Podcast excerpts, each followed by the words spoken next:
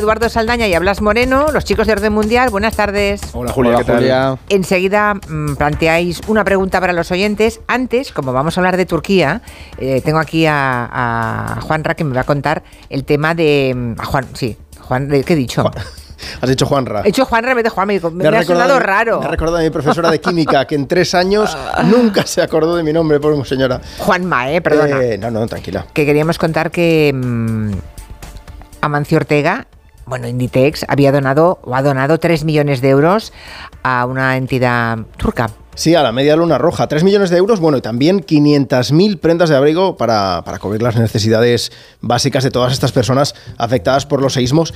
Eh, además, según informan también de- desde Inditex, siguen colaborando con Médicos Sin Fronteras. Y bueno, la media luna roja ha movilizado allí personal, equipamiento en 10, en las 10 provincias afectadas por este terremoto, con profesionales que lo que van haciendo, pues apoyan en tareas de búsqueda, de rescate, eh, proporcionan asistencia psicológica, distribuyen comida caliente y además han enviado grandes cantidades de sangre y de plasma para poder tratar a las personas heridas. Pero vamos, que 3 millones de euros ha enviado eh, Amancio Ortega. Eso Vale, es. luego, seguimos hablando de Turquía, ¿eh? Eduardo y Sí, Blas. sí, y más hace falta, que hace Vale. falta mucha ayuda.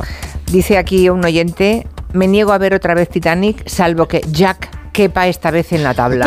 ¿Sabéis si han Cambiarle el final sería bueno. si DiCaprio- cambiado el final o no? Sería maravilloso. Entonces sí que iría. Me pondría las gafas Entonces no incluso. haría peli, entonces no haría peli. No Claro. vayáis. Tú piensas que DiCaprio en la peli tiene la edad de las novias de ahora. Es verdad, es verdad. Pregunta para los oyentes de orden internacional. A ver si la aciertan, que colgamos ya esa pregunta en la cuenta de Twitter de Hello. ¿Cabía ya que en la tabla, sí o no? Claro que cabía. No, eh, la pregunta es la siguiente. Ya saben los oyentes que ahora se habla mucho y con razón de los esfuerzos por descarbonizar la economía, por abandonar los combustibles fósiles y pasar hacia la electricidad, ¿no? Coches eléctricos, por ejemplo, etcétera. Entonces, la pregunta es, ¿cuál de esos tres países va a aumentar más su consumo de electricidad de aquí a 2025? ¿Estados Unidos, China o Unión Europea en, con- su conjunto? ¿Cuál de estos países va a aumentar más su consumo de electricidad? Consumo, ¿eh? Sí, no consumo. producción, consumo de electricidad de aquí a 2025. 25. ¿Va a ser Estados Unidos, va a ser China o va a ser la Unión Europea? A ver qué pasa. Uy, me ha sonado un poco desafiante ese... Hombre, hombre, a ver, nosotros Solamente siempre te faltaba- hay a ver, trampa siempre. Ya, sí, siempre hay trampa, pero el tonito te ha quedado así tipo, a ver, La trampa monos. de hoy, Claro. eh, a ver, monos. es que lo que creo que he aprendido esta semana es una medio pista. Pero Blas, tío. o no, o al revés. Acabas de revés. fastidiar el, el concurso. Ya veremos, ya veremos lo que Esto no pasa. estaba preparado. Vale, vale, pues nada, Que se ahí lo dejamos. esperando. Enseguida estamos con el orden mundial, ustedes ya pueden votar. Y ahora le- les, les comento que hemos celebrado el Día Mundial contra el Cáncer y en Daiichi Sankyo, que es una compañía que está siempre en constante innovación, resaltan la importancia para la oncología de la medicina de precisión, o sea, los biomarcadores, las terapias muy dirigidas que actúan directamente en el tumor y de esa manera pues impiden el crecimiento. Y es que en Daiichi Sankyo tienen más de 40 años de experiencia científica en oncología, donde desarrollan terapias innovadoras, como por ejemplo los anticuerpos conjugados o ADCs, capaces de dirigirse selectivamente a la célula tumoral y adentrarse en ella para actuar desde dentro, vamos, como un caballo de Troya. En Daiichi Sankyo están comprometidos con las personas con cáncer. En Onda Cero, Julia en la Onda, con Julia Otero.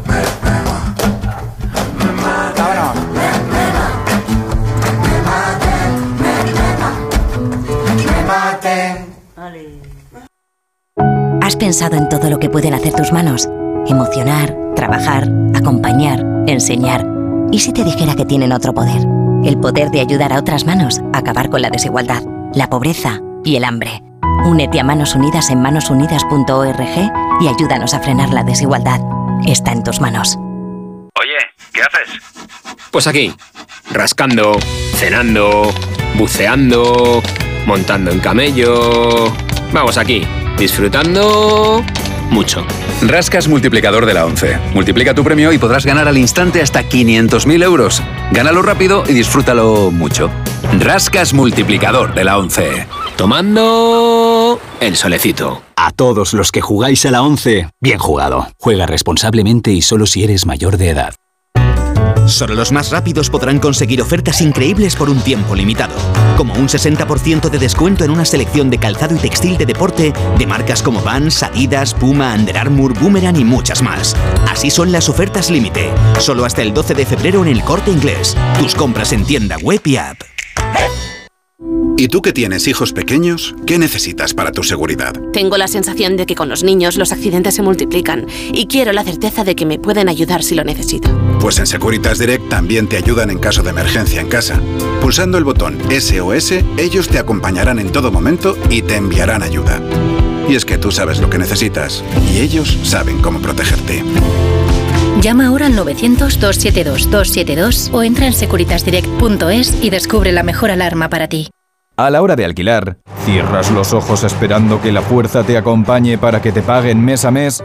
¿O confías en cobrar puntualmente todos los días 5? Cada día somos más los que disfrutamos de la protección de alquiler seguro. Llama ahora al 910-775-775. Alquiler seguro. 910-775-775. Onda Cero. Movernos. ¿Cuándo hemos dejado de hacerlo? La tecnología sirve para nunca parar de encontrar nuevos caminos. Descubre lo lejos que puede llevarte aprovechando que vuelven los 10 días Kia del 9 al 20 de febrero. Kia. Movement that inspires. Ven a Takay Motor, concesionario oficial Kia en Fuenlabrada, Móstoles y Alcorcón o visítanos en takaymotor.com.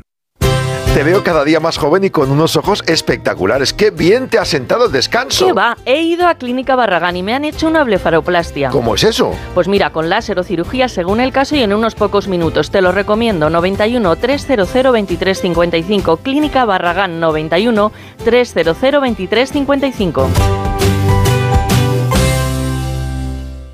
Llega la Revolu Plus, la ocasión Plus. 7000 coches con descuento de hasta el 30%. Ahora es el momento. No dejes escapar esta oportunidad irrepetible. Hasta un 30% de descuento y solo hasta fin de mes. Ocasión Plus, 15 centros en Madrid, dos nuevas tiendas en Torrejón y una en Arganda. Localiza tu centro más cercano en ocasiónplus.com. Abierto sábados y domingos.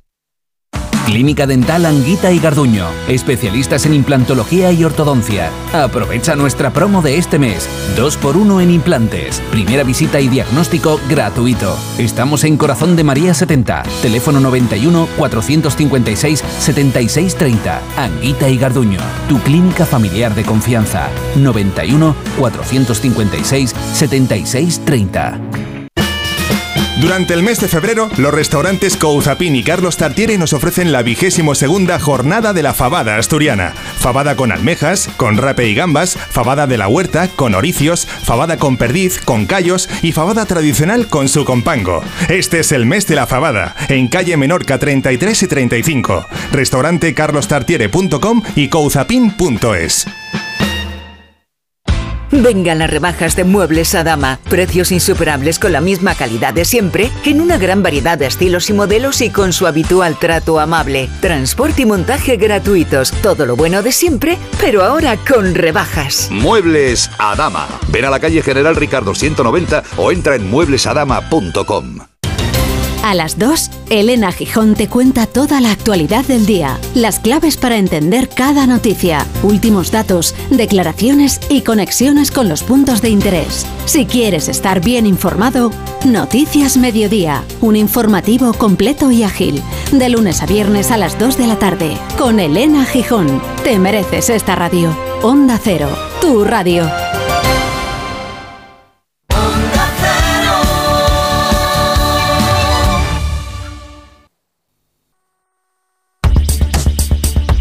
En Onda Cero, Julia en la Onda, con Julia Otero. Recuerden que pueden votar en la pregunta que han hecho los chicos de Orden Mundial, Eduardo Saldaña y Blas Moreno. La pregunta es cuál de los siguientes países, bueno, dice países, Unión O Europea- regiones, O regiones, ¿no? Zonas del, del planeta, ¿no? Va a aumentar más su consumo de electricidad de aquí a 2025. Estados Unidos, China o Unión o la Unión Europea. Esa es la pregunta que han hecho y mientras la responden me tenéis que contar qué habéis aprendido de cuestiones internacionales esta semana. Pues yo, Julia, he aprendido que los chinos pr- prácticamente controlan la producción de paneles solares. Y es algo que me ha. O sea, mm, he estado leyendo sobre ello. Y es que China controla como mínimo el 75% de todos los pasos pasos de producción de paneles solares. Es decir, hay distintos pasos, pues mínimo el 75 de cada uno se hace en China. Y ha pasado de ser el origen del 55% de los paneles solares que se venden en el mundo Mm. a ser el origen del 84%. Es decir, el Madre 84% mía. de los, pa- de los paneles solares del mundo se venden ahí. Y ya me puse a mirar, dije, ojo, pues, y en Europa, que, que estamos con todo esto de la transición verde, pues para que alucinemos un poco más, la, o sea, la Unión Europea y eh, Norteamérica son lo, o sea, representan un tercio de la demanda de paneles solares del mundo, pero producimos un 3% del total. Que es una disparidad tremenda. Entonces, Pero claro, no hemos aprendido nada con la No hemos pandemia. aprendido nada, entonces- Seguimos sin fabricar nada. y sobre todo, vamos a una transición verde en la que pasamos de depender de los hidrocarburos de una potencia como puede ser Rusia a depender de los paneles solares de otra potencia como es China. Y es muy, o sea, me dejó alucinar la cifra. Dije, el 84% de los paneles solares vienen de Qué China. barbaridad. Qué barbaridad. ¿Es una pista para la encuesta o no? Ah, trampa. Podría ser una pista para la encuesta. ¿Y, y tú, Blas, qué has aprendido? Yo he aprendido que la, la llama olímpica, el, el mítico sistema este de relevos que sale desde Olimpia en, en Grecia y llega a la sede del- de, los, de los Juegos Olímpicos, se inventó para Berlín 36 como una herramienta de propaganda nazi. ¿En serio? Sí. La primera vez, el primer juego olímpico moderno en el que hubo una llama olímpica fue Ámsterdam 28, pero solamente hubo un pebetero en el estadio y creo que lo encendió un, un cargo de la empresa de gas. O sea, no hubo nada glamuroso en eso, simplemente se encendió la llama y ya está. La primera vez que se hizo el recorrido con relevos fue para ese año, para el 36, en Berlín. Y fue diseñado para publicitar el poderío y la influencia de la Alemania nazi. Y de hecho, el, el evento este de los relevos de la llama olímpica fue grabado por la cineasta alemana René Lindfestad, esta famosa mm, directora de cine que era, que era nazi, y sale en su documental Olimpia, que es una alabanza al poderío, digamos, deportista de, de la Alemania nazi. O sea, ¿Y la que- carrera que- de relevos también se crea en el 36? Sí, sí, sí, entonces? se crea para, ese, para esos Juegos Olímpicos. Y, Anda. y Goebbels la instrumentaliza para hacer bueno, una campaña de propaganda a favor de la Y Alemania nazi. la propaganda a los nazis, ¿eh? eran y súper muy buenos en sí, eso, la sí. verdad. Después, Sí. evidentemente, el- el- la connotación nazi se pierde, como es lógico, y, el- y- y el- y está muy bien lo de los relevos de la, de la llama, pero su origen es ese. Hombre, está bien los relevos de la llama porque así todo tipo de personas tienen la oportunidad Claro. de correr con una, una antorcha Simboliza, oli- ¿no? La- la olímpica, ¿no? Que hace muchísima ilusión. Es de las cosas que me ha hecho más ilusión en mi vida, correr con esa llama olímpica en el año 92, claro. Bueno, eh, tenemos oyentes muy pendientes de la actualidad internacional y algunos nos han pedido algo que ya teníamos previsto, pero yo ya os lo digo que era hablar de un artículo que ha sido publicado por un periodista estadounidense con mucho prestigio, al menos durante toda su carrera profesional. Ahora es verdad que es, que es mayor, lo cual no quiere decir que, no, que esté equivocado porque sea mayor, ¿eh? pero bueno, yo digo que ha habido algunas cosas de las que podemos hablar. Me refiero a Seymour Hearst. En ese artículo, ¿qué dice este periodista mm, americano? Pues que Estados Unidos fue el país que estuvo detrás de la explosión, la detonación del Nord Stream el año pasado. Ya saben, ese gasoducto que comunica Rusia con Alemania. ¿Qué sabemos de esta historia? Porque no trasciende, en los grandes medios no se habla de esto porque se le quita toda verosimilitud y credibilidad a este periodista que, hombre, tiene el Pulitzer y todos los premios habidos y por haber. ¿Qué Sí. dice el artículo exactamente? A ver, el artículo, lo primero que hay que tener en cuenta, Julia, es que hay que coger con pinzas esta información y con mucho cuidado. ¿Por qué? Porque el artículo, el, texto que publica Hertz, básicamente hace un recorrido por cómo se fraguó ese ataque contra el Nord Stream 2. Oye, la historia la verdad es que es buena, pero cuando te pones a mirar las fuentes es un- una fuente anónima, una única fuente, y no está contrastada con nada más. Entonces, básicamente, este señor dice, he hablado con una fuente que no puedo revelar. Oye, bueno, eso es normal en el periodismo, pero no hay ningún tipo de contraste de esta información. De hecho, lo que estamos viendo es que hay gente que está contrastándolo con fuentes abiertas en cuanto a, a ver si coinciden cosas, y hay dudas. Ese es el gran problema. La historia es lo que te digo, es espectacular y podría ser cierta, es decir, esto ahora mismo se sigue sin saber eh, nada de quién fue el responsable Sí, de porque ataque. recordarán los oyentes, para situar un poco, que cuando, eh, cuando hay esa detonación, esa explosión que rompe el Nord Stream eh, el año pasado, ese gran gasoducto que comunica Alemania con Rusia, la primera pregunta es quién ha sido. Todo el mundo Claro. cree que han sido los rusos para dejar desabastecidos a los alemanes, pero pasan los meses y la verdad es que no hay una resolución, no se encuentran pistas fiables sobre quién provocó esa explosión. ¿no? Y además, Julia, yo recuerdo cuando estábamos aquí, hicimos hincapié en ello, en, vale, puedes tener sospechas de que puede haber sido Rusia por intereses de elevar el conflicto, o un Estados Unidos por intereses económicos, pero no hay No ninguna sabe, prueba de nada. Entonces, ¿Qué pasa? Que al final lo que, de hecho llevamos to- todo el día con esto insistiendo mucho en que es muy importante como periodistas o medios de comunicación, tener clara que esta información no ha sido contrastada con nada y no podemos tener más allá de la información que ha publicado Seymour eh, que al final también hay que ponerlo en contexto. Este hombre ganó un Pulitzer en la década de los 70, ha sido un referente durante muchísimos años, pero en esta última década es verdad que ha estado muy vinculado con teorías de la conspiración, que no solía fundamentar, por eso al final advertimos que antes de dar esto por cierto, hay que contrastarlo bien y ver hacia dónde llega esto. Yo personalmente creo que nunca llegaremos a saber quién fue el responsable o quién estuvo detrás de esto, pero lo que sí vemos es que al final la información en una situación como la que tenemos hay que contrastarla muy bien, Julia. También, por cierto, Julia, un detalle último, breve. Este señor publicaba en el New York Times, en el New Yorker, en sitios prestigiosos hace Mucho, años. sí. Y este artículo lo ha publicado en su blog personal. Es decir, Efectivamente. nadie se lo ha publicado. Y por algo será también. Bueno, y sí. publicó artículos diciendo que Assad había- no había usado armas químicas, otros sobre teoría de conspiración con Osama Bin Laden, es decir, los últimos Sí, no años crea- han claro, estado no muy crea- marcados claro, que no crean los oyentes que este señor publicaba siempre cosas agradables para el poder político de Washington en absoluto, ¿eh? Ha sido No, muy no, crítico. no, no, no, a- no, claro. Watergate destapó una masacre en Vietnam. O sea, es una persona sí. importante. Pero Y lo en los han últimos publicado. años y la deriva es un poco Pulitzer, rara. el Pulitzer lo ganó porque la investigación de Vietnam es verdad que está muy bien, muy buena, muy bien contrastada con fuentes, que es algo que, por ejemplo, en este caso chirría mucho. Por eso titular, como hemos visto, citar por algunas personas de así ocurrió esto. Ojo. Se ocurrió esto según una fuente anónima y en el blog que ha escrito este señor. Y que nadie de la prensa mm, importante de Da Estados válido, Unidos ha claro. dado por válido cuando en otras ocasiones, en décadas anteriores, Sí, han de- publicado mm, conclusiones de este periodista que también ponían patas arriba al poder político. Pero sí que sirve mucho la propaganda rusa, que se aprovecha de este artículo, sea cierto o no, para dar Pablo, evidentemente, a su teoría. Así que, bueno, también hay que cogerlo con mucha, mucho Con cuidado. pies de plomo, con Sí, pies sí, de plomo. Bueno, pongamos ahora la mirada en Turquía y Siria, dos países que han sufrido un golpe devastador esta semana.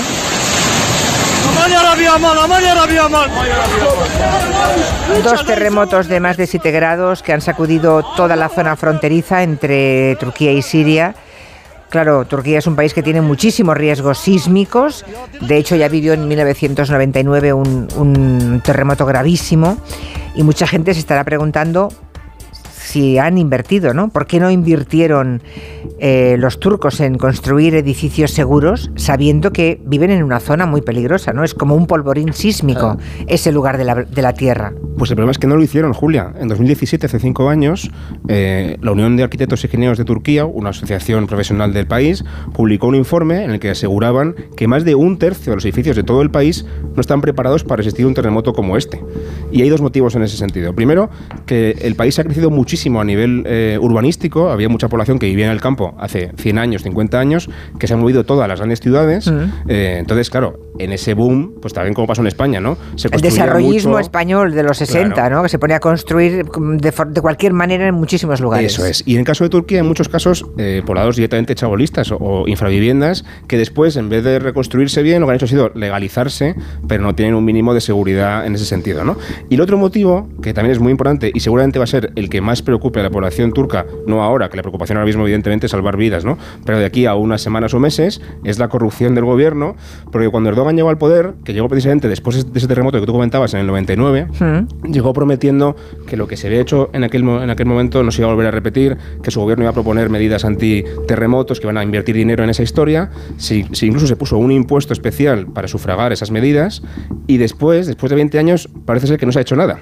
Entonces, si tú prometes esto y luego no inviertes, cuando no pasa nada, pues nadie se da cuenta, pero cuando hay un terremoto y se caen Claro. todos los edificios, claro. empiezan a haber, digamos, sospechas fundadas de que, oye, es que igual esto no lo habéis gestionado Y como. Julia, aquí hay una cosa que además Blas y yo hicimos el Erasmus juntos en Estambul, entonces conocemos bien el, el país y hay un temor entre la población turca que haya un terremoto como este en la zona del estrecho del Bósforo y en la, en la ciudad de Estambul, que es una ciudad muy, muy densamente poblada. De hecho, nuestros amigos turcos cuando pasó lo que nos han dicho es que se despertaron temiendo que hubiera sido el gran terremoto de Estambul que, que el pueblo turco espera con miedo, ¿no? Porque son una concentración, una densidad de población tremenda en ciudades con algunos barrios muy precarios. Sí, desde luego, en Istambul la tragedia hubiera sido brutal, ¿no? Sí, sí, sí, sí. Pero entiendo que tengan, que tengan miedo que, que eso ocurra, porque no están a, a unos miles de kilómetros, a dos mil más o menos, ¿no? Pero no dejan de estar muy cerca de, ese, de, ese, de esa falla, de ese lugar que sísmicamente tiene muchísima potencia. Hay un dato en el informe este que comentaba de los ingenieros y arquitectos de Turquía,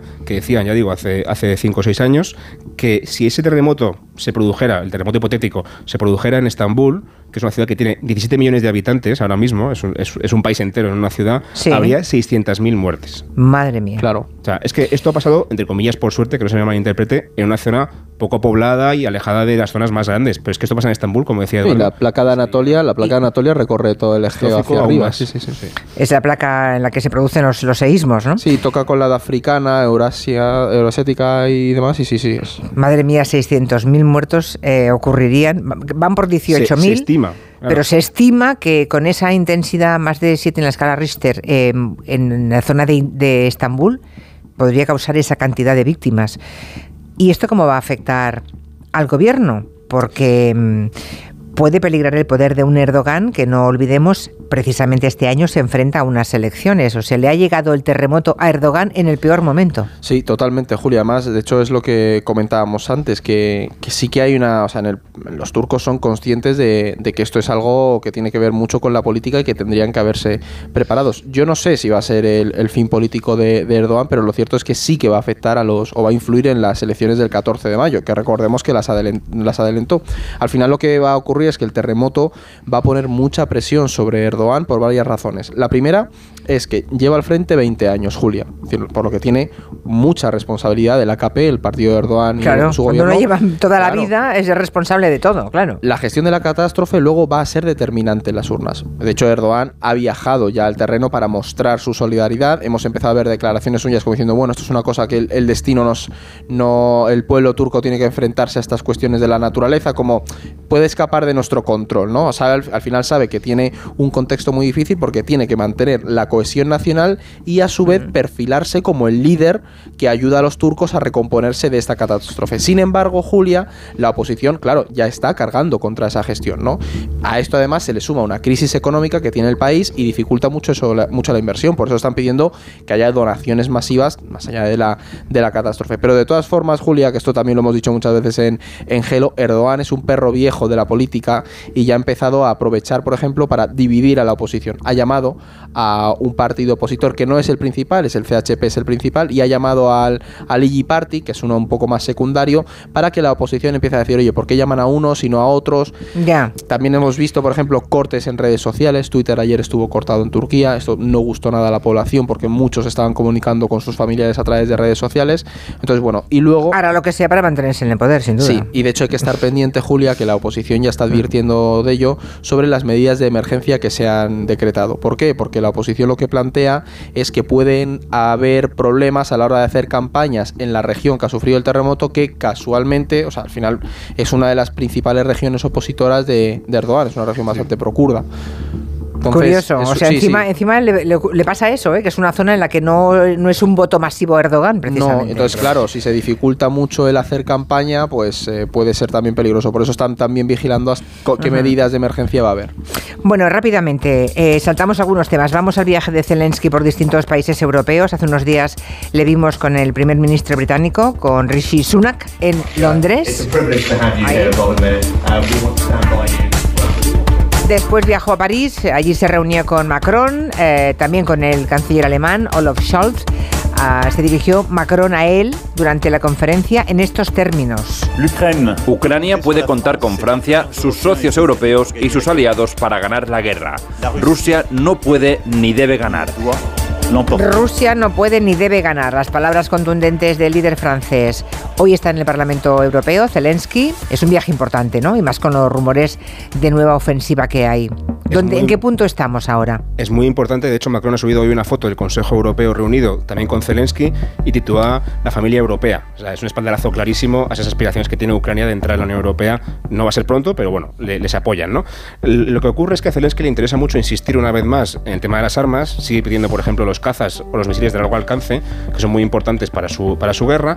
Y también el tema de los tanques, Julia, que esto es muy curioso, porque recordaréis los oyentes, los oyentes recordarán aquel debate que hubo con Alemania, que si lastraban los pies, que si no se decidían con Que los no tanques querían, que sí, que no, y al final sí. Bueno, ¿qué Mm. ocurre? Los alemanes dudaron mucho, pero una vez que se han decidido, son muy alemanes. Y ya se han puesto manos a la, obra, a la obra y lo hacen todo bien, ¿no? Y se han puesto a gestionarlo. Y ahora lo que pasa es que el resto de países de la Unión Europea que prometieron tanques están siendo mucho más lentos y mucho más ineficaces con esto. O sea, que iba arrastrando los pies, ya tienen los tanques a punto de entrar en. Ucrania y los demás todavía Y los estamos demás- mirando a ver si hay no que, poner, hay que poner aceite en alguna Y tuerca. están, están en, Alemania muy enfadados con esto porque dicen, joder, yo, ha- hacemos lo que queráis, firmamos lo que haga falta, pero o, nos criticabais antes, ahora moveos también vosotros, ¿no? Que- Exacto. Pero bueno, Zelensky, ya digo, está buscando apoyos como sea porque se prepara esa ofensiva que tú comentabas en primavera y es probable que no llegue ni a primavera, puede ser que llegue sea ya la semana que viene o la siguiente. O sea, se está viendo que puede ser en cualquier momento esa Y, ofensiva. y con esto, Julia, se asegura el suministro a futuro. No es corto plazo, sino al final cierras acuerdos y te aseguras que en los próximos seis meses, ocho meses, vas a tener un suministro de armamento que es necesitas. porque sí. la guerra va para largo.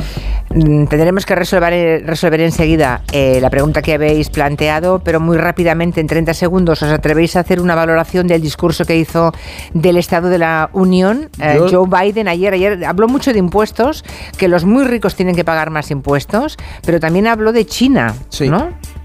Yo te recojo el guante, Julia. Biden eh, se está poniendo duro con China. Ha dicho, ha dejado claro que si lo necesi- eh, tienen que cooperar, pero si es necesario enfrentarse a China, lo van a hacer. Y sobre todo, eh, Roosevelt ha resucitado en Estados Unidos, por así decirlo. Se está metiendo ayuda masiva in- en la economía interna de Estados Unidos y en Europa tenemos que estar pendientes porque hay un nuevo proteccionismo industrial eh, a nivel productivo en Estados Unidos e indirectamente nos va a acabar afectando a Europa porque muchas empresas se van a ir para allá. Bueno, claro, es que es muy fuerte esto, ¿eh? O sea, el, país del capitalismo resulta que está en, en el, Está en una en el estado proteccionista. proteccionista, Sí, sí, sí, ¿no? sí, sí, sí. Muy curioso. Estados Unidos, China o Unión Europea, ¿cuál de esos territorios va a aumentar su consumo de electricidad de aquí a 2025? Los oyentes han escogido China en un 62%, luego Unión Europea y luego Estados Unidos. ¿Han acertado? ¿Es China o no es China? Es China. ¡Ole! Bien acertado. Y bien esta acertado. vez era fácil. Han aumentado muchísimo su consumo, lo siguen haciendo y se estima que para ese año, 2025, supongan, ojo, un tercio del consumo mundial de electricidad. bestial Van a eso, consumir más que Estados Unidos, Unión Europea y la India combinados.